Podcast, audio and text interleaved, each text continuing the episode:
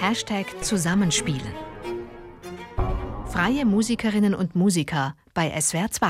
Hallo zu unserer neuen Folge. Zu hören gibt es heute romantische Musik aus Leipzig, komponiert von Salamon Jadasson und eingespielt von einem wundervollen Trio mit Pianist Boris Kusnitzow, Geigerin Airi Suzuki und Cellistin Janina Ruh. Und mit zwei von ihnen darf ich mich heute unterhalten. Herr Kusnitzow und Frau Suzuki, schön, dass Sie da sind. Hallo. Hallo. Herr Kusnitzow, Sie sind seit letztem Jahr auch Professor in Leipzig, also in der Stadt, in der Jadasson die Musik komponiert hat, die Sie eingespielt haben. Was kam denn zuerst, die Professur oder das Trio? Das kam relativ zeitgleich. Ein schöner Zufall. Ich bin im letzten Jahr berufen worden und die Nachricht kam mitten im Hochsommer zu einer Zeit, als die Pandemie gerade ja ziemlich stark über uns herzog und das war natürlich für mich eine tolle Nachricht und eine schöne Perspektive dann ab Oktober in einer ähm, ja, Musikmetropole an einer solchen Hochschule beginnen zu dürfen. Und deshalb hat die Anfrage des SWR, ein Stück von Jadasson aufzunehmen, super gepasst. Und ich habe mich dann auch in diesem Komponisten beschäftigen dürfen, den ich bis dato nur so vom, vom Hören sagen kannte, aber die Musik ist mir noch nicht unter die Finger gekommen. Ja, ich kannte den Namen ehrlich gesagt auch nicht, bis ich mich mit ihrer Produktion beschäftigt habe. Frau Suzuki, wie ging es Ihnen? Ja, ich kannte das Stück auch nicht und den Komponist auch nicht. Und wir haben erstmal die Aufnahme gehört, ein paar Stücke von ihm. Und es gibt drei Klaviertrio, glaube ich. Und wir haben alle drei einmal gehört und fanden wir die zweite Trio, die schönste. Die sie dann auch genau, für den deswegen SWR haben wir das genau Ja. ausgewählt. Herr Kusnitzow, ähm, wenn Sie sagen, Sie haben sich ein bisschen mit ihm beschäftigt, ja, wir alle kennen ihn heute leider nicht mehr. Dabei ist es wirklich so schöne, wirklich so prächtige Musik, also richtig reich. Wie war das denn damals in Leipzig, der Musikstadt im 19. Jahrhundert? Kannte man ihn damals? Also ich War glaube, ich habe mich natürlich jetzt auch ein bisschen eingelesen in die ganze Materie und habe mit Erstaunen festgestellt, dass Jadasson damals wirklich eine große Persönlichkeit gewesen ist in der Stadt. Also er hat selbst in, in Leipzig studiert und war im Kontakt mit Größen wie Franz Liszt und Mendelssohn und ist dann kurze Zeit später selbst Professor geworden am Konservatorium damals und war ein ganz aktiver Typ. Also er war Chordirigent in der Synagoge und hat sich beschäftigt mit Tonsatz und Musiktheorie und hat also einen ganz großen Schatz an Werken, die er komponiert hat. Also Kammermusik ist das eine, aber es gibt auch Vokalwerke und Symphonik. Also das ist wirklich erstaunlich, was er produziert hat in dieser Zeit und ich freue mich jetzt, wenn ich durch die Hochschule in Leipzig gehe, dass dieser Geist unter anderem auch von Jadasson da noch schwebt. Ja, ja, ein Ahnenkollege von Ihnen. So ist es ja. Hängt irgendwo ein Bild von ihm? Es gibt eine Tafel mit unzähligen Namen, Musikgrößen, die durch Leipzig und durch die Hochschule quasi gegangen sind und zu denen gehört auch er. Und Jadasson war ja selbst dann auch ein sehr erfolgreicher und beliebter Lehrer und hat Schüler rausgebracht wie Grieg und Darius Milhaud, also wirklich große Namen, die lustigerweise, also musikalisch in eine ganz andere Richtung gegangen sind. Also das ist vielleicht auch ein Zeichen für, für die Offenheit von Jadasson als Lehrer, dass er also nicht seinen eigenen Stil durchgezogen hat, sondern dass er seinen Studierenden auch die Freiheit im Geiste gewährt hat. Ja, und Sie haben das erste Wort, Herr Kusnitzow, am Klavier. Wir hören jetzt den ersten Satz, den Sie eröffnen. Allegro Appassionato aus dem zweiten Trio in E-Dur, Opus 20.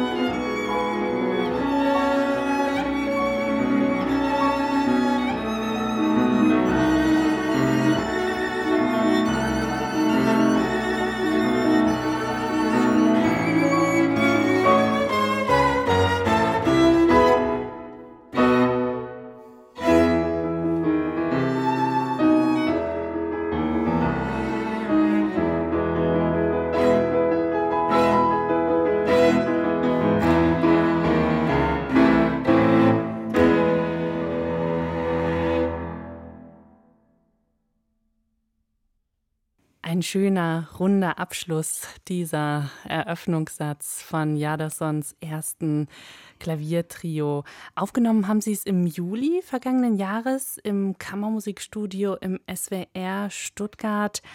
Frau Suzuki, war das damals ein langer Aufnahmetag für Sie? Wir haben zwei Tage aufgenommen und das war eigentlich sehr knapp. Ja, mussten Sie sich nachher ja, beeilen? Genau, eigentlich, ich brauchte noch einen Tag mehr. Hatte ich so ein Gefühl. Aber letztendlich war dann doch alles im Kasten. Ja, Gott sei Dank. Herr Kuznetsov, wie ist es bei Ihnen, so ein Aufnahmetag? Verraten Sie uns, was das Schlimmste ist, was an einem Aufnahmetag passieren kann? Das Schlimmste, oh, also ich glaube, das Allerwichtigste ist ein Vertrauen zum Tonmeister oder zur Tonmeisterin, hm, weil natürlich hat man nicht die Zeit und nicht die Kraft und vor allem nicht die Konzentration, nach jedem Take ins Abhörzimmer zu gehen und zu kontrollieren, ob jetzt wirklich alle Töne da waren, ob alles übereinander ist. Diese Zeit hat man nicht und vor allem würde man ständig aus seiner Konzentration, ja, rausgeholt werden. Deshalb ist es wahnsinnig wichtig, also meiner Erfahrung nach, dass man einfach ein Vertrauensverhältnis aufbaut zu der Person, die am anderen Ende sitzt. Das heißt, wenn von dort kommt, wir haben alles, das ist wunderbar und hat gut geklappt, dann ist es einfach gut, dieser Person zu vertrauen und dann mit gutem Gewissen weiterzugehen. Und dann ist es auch die Funktion des Tonmeisters oder der Tonmeisterin, dann aus einem das beste Resultat rauszuholen und einzuanimieren und wenn gerade mal eine Stelle nicht klappt, dann zu beruhigen. Also ich glaube, da ist auch sehr viel Psychologie dabei. Weil das natürlich für alle Seiten eine Drucksituation ist, ne? weil man, man hat nur eine bestimmte Zeit, man muss es jetzt irgendwie innerhalb von ein oder zwei Tagen im Kasten haben und genau deshalb ist es wichtig, jemanden zu haben, auf den man zählen kann. Ja, wir dürfen nachher sogar noch ein bisschen reinhören in Ihre Zusammenarbeit mit der Tonmeisterin Marie Melchior. Wir haben ein paar Ausschnitte aus dem Rohmaterial dabei. Da hören wir vor dem vierten Satz rein. Jetzt kommt erstmal der zweite Satz, die Romanze, ein Andante mit Airi Suzuki, Janina Roh und Boris Kuznetsov.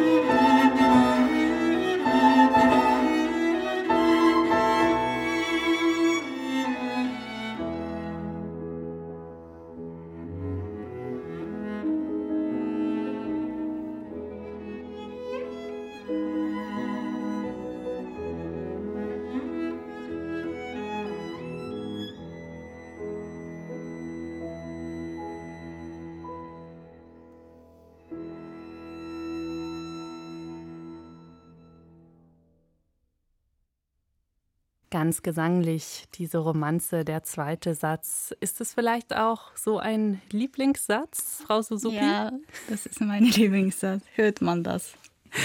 Auf jeden Fall, ja, man hört, man hört, finde ich, sie zu dritt richtig singen in diesem Satz. Ja, es gibt so viele schöne Melodien.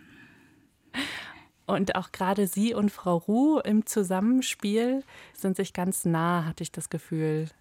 Ja, Dankeschön. Wie fühlt sich das an, wenn Sie zusammen spielen? Ist das auch so ein Vertrauen? Ja, es ist auch ja, vom Vertrauen. Und wir haben alle eigene Wünsche immer. Und das ist auch schwer, wenn ich zufrieden bin, aber wenn die anderen nicht zufrieden sind, dann ja, es gibt immer Probleme bei der Aufnahme. Dann müssen wir nochmal aufnehmen und dann nächstes Mal bin ich nicht mehr zufrieden und so. Es ist immer schwer. Klar, bei drei Leuten. Genau. Das da kann ja auch, ähm, selbst wenn man, wenn man die gleiche Vorstellung hat, verspielt sich vielleicht der eine mal und dann der andere beim nächsten Mal. Ne? Ja, selbst. genau. Ja. Und das Ergebnis ist aber ganz wunderbar. Was schätzen Sie denn aneinander als Musiker in Ihrem Trio? Oder ich frage mal anders, sind Sie drei unterschiedlich oder ticken Sie ähnlich, alle drei als Musiker, Musikerin? Ja, also ich glaube, auch da ist das Thema Vertrauen einfach ein Riesenteil des Ganzen. Also wenn man sich gut versteht, wenn man sich, wenn man empathisch ist, wenn man die Emotionen seines Gegenübers spürt und nachempfinden kann, dann ist das meiner Ansicht mehr als die halbe Miete und die wichtigste Grundlage für das gemeinsame Musizieren. Denn gerade in der Kammermusik geht es eben darum, dass man einen gemeinsamen Atem hat, dass man führt, dass man aber auch sich unterordnen kann. Und ja, das ist wie in einer, in jeder menschlichen Beziehung, dass man einfach respektvoll und vertrauensvoll miteinander umgehen muss. Und ja, wir kennen uns, wir drei kennen uns seit vielen, vielen Jahren. Es gab zwar noch nie diese Trio-Kombination, das war eine Premiere für uns, aber äh, das war also kein Sprung ins kalte Wasser, weil man sich eben schon aus anderem Zusammenhang sehr gut kannte. Mhm. Und wenn Sie über Führen sprechen, wer führt dann im Klaviertrio das äh, namensgebende Klavier oder vielleicht die Primaria an der ersten Geige? Ja, ich finde eher Klavier, oder? Ja, also es kommt, es kommt, es kommt, ja, es kommt immer drauf an. Also das kann man, glaube ich, pauschal nicht sagen. Der Klavierpart ist natürlich sehr, sehr bedeutend in diesem Stück und ich glaube, ohne das Klavier würde tatsächlich wenig laufen, aber es gibt auch viele Momente, wo dann die Geige zum Beispiel das Zepter in die Hand nimmt. Aber tatsächlich ist es so, dass sehr häufig das Klavier zumindest den Einstieg vorgibt, wie in den ersten beiden Sätzen zum Beispiel. Und das zeigt natürlich auch dass äh, Jadason vielleicht besonders von diesem Instrument gedacht hat. Jetzt hören wir den dritten Satz des Scherzo. Da ist es ein bisschen anders. Der schleicht sich so schelmhaft rein mit einem Dialog aus Cello und Klavier. Genau.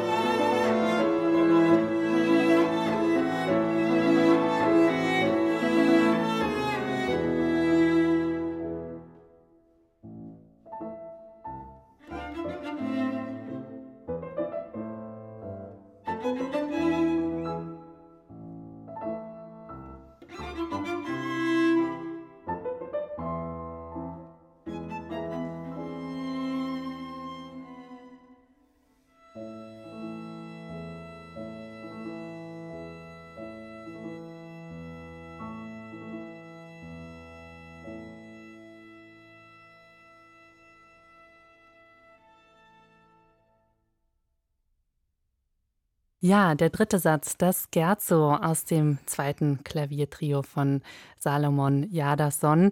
Das ist das Ergebnis, das wir hier so einfach genießen dürfen. Aber heute dürfen wir auch einen kleinen Teil des Weges hören, der dahin geführt hat.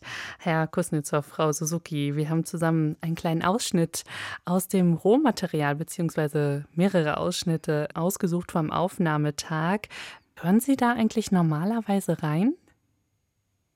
Nein, also in der Regel läuft es so, dass wir das Rohmaterial gar nicht zu Gesicht bekommen, sondern üblicherweise wird dann ein Erstschnitt erstellt, den wir Musiker kriegen und dann beginnt das große Meckern und dann gibt es viele Stellen, die vielleicht noch nicht ganz perfekt sind und ausgebessert werden sollen und das kommuniziert man mit der Tonmeisterin und dann wird eben geschaut, ob es unter Umständen Takes gab im Laufe der Aufnahme, die, die vielleicht dann noch ein bisschen besser gewesen sind oder wo wir uns besser mit anfreunden können. Und dann können diese Stellen dann ganz heimlich eingesetzt, eingefügt werden, sodass der Zuhörer im besten Fall am Ende nicht merkt, dass das Ganze aus mehreren Teilen besteht. Ja, es geht um den Anfang des vierten Satzes. Da dürfen wir jetzt ein bisschen von Ihrer Arbeit hören. Und zwar hören wir als erstes die erste Version, die Sie an diesem Tag gespielt haben.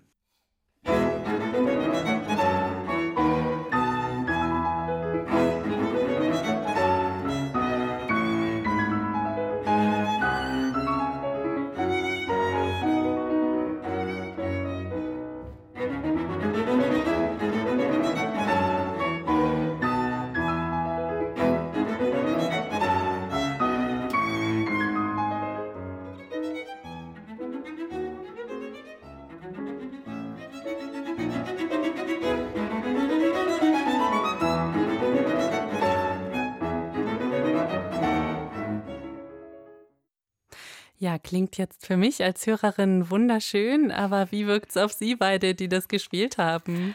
Wir mussten gerade ziemlich schmunzeln, als wir das gehört haben, weil ich finde schon, dass man hört, dass wir dann ein bisschen äh, müde, schon müde. müde und, und äh, ohne Spannung das Ganze angehen. Das ist natürlich also anders als im Konzert, wenn man das ganze Stück unter Adrenalin durchspielt und dann kommt man zum vierten Satz und ist in einer Emphase und legt gleich los. Das ist bei einer Aufnahmesituation anders. Dann muss man vielleicht ein bisschen reinkommen und ich glaube, das Tempo war jetzt auch ein Tick zu langsam und äh, ja.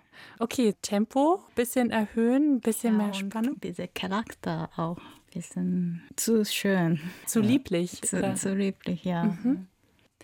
Input kam an dem Tag auch von Tonmeisterin Marie Melchior, was den Charakter des Stückes angeht und gerade diesen Anfang des vierten Satzes. Wir hören mal rein, was sie damals kommentiert hat. Einfach, dass diese erste Figur insgesamt ähm, einen Schwung hat und dass es nicht auf der Eins vom zweiten Takt schon das Ziel hat, weil dann ist der Rest irgendwie ein überflüssiges Anhängsel.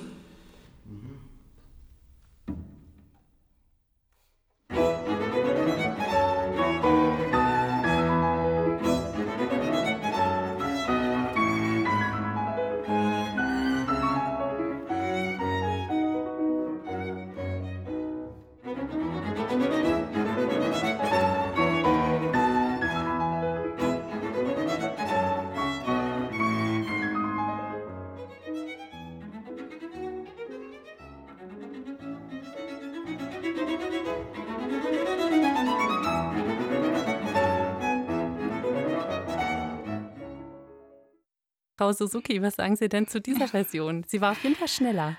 Also jetzt besser als das erste, aber noch nicht ganz raus. Können Sie sagen, was Ihnen noch fehlt? ich erinnere mich noch, dass ich dann schon müde war beim vierten Satz, weil wir haben vom ersten Satz fertig gemacht habe. Und beim vierten Satz war ich schon sehr kaputt und ich musste viel Energie nochmal ausgeben. Das war sehr anstrengend für mich. Herr Kuznetsov, was sagen Sie ja. zu dieser zweiten Arbeitsversion? Also auch die hat mir jetzt deutlich besser gefallen. Also da war mehr Schwung und mehr Tempo drin.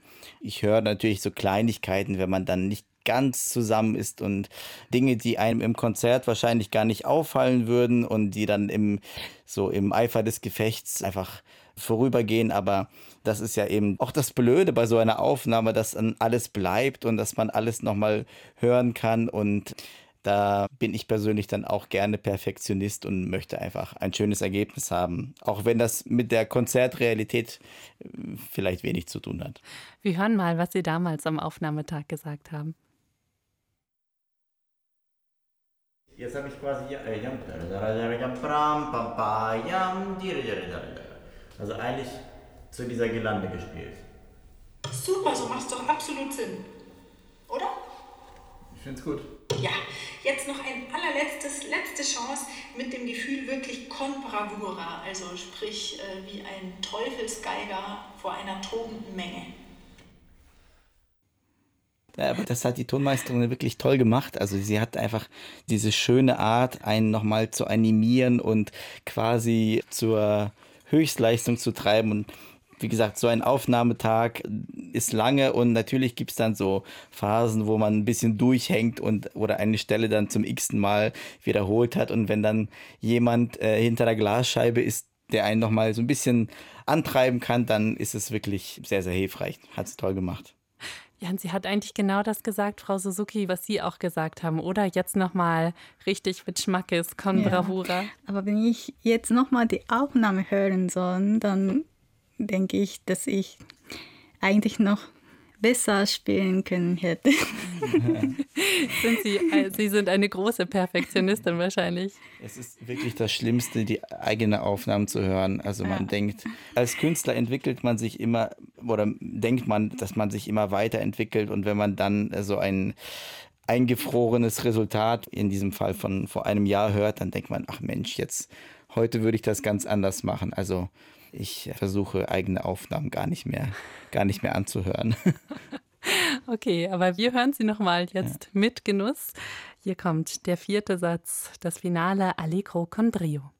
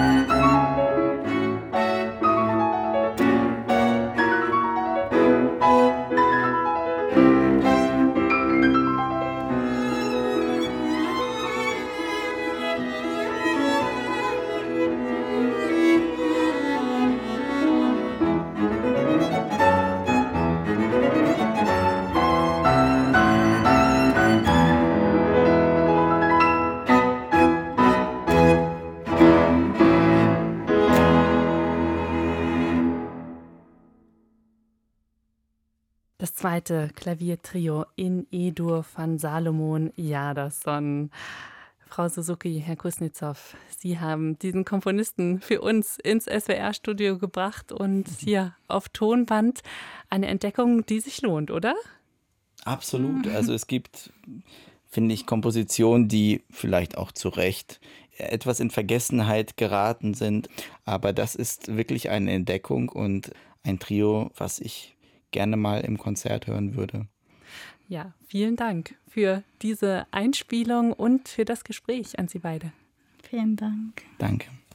Und das war Hashtag Zusammenspielen, unsere aktuelle Folge. Die nächste kommt dann in zwei Wochen. Bis dahin machen Sie es gut. Mein Name ist Christiane Peterlein. Ein Podcast von swr2.de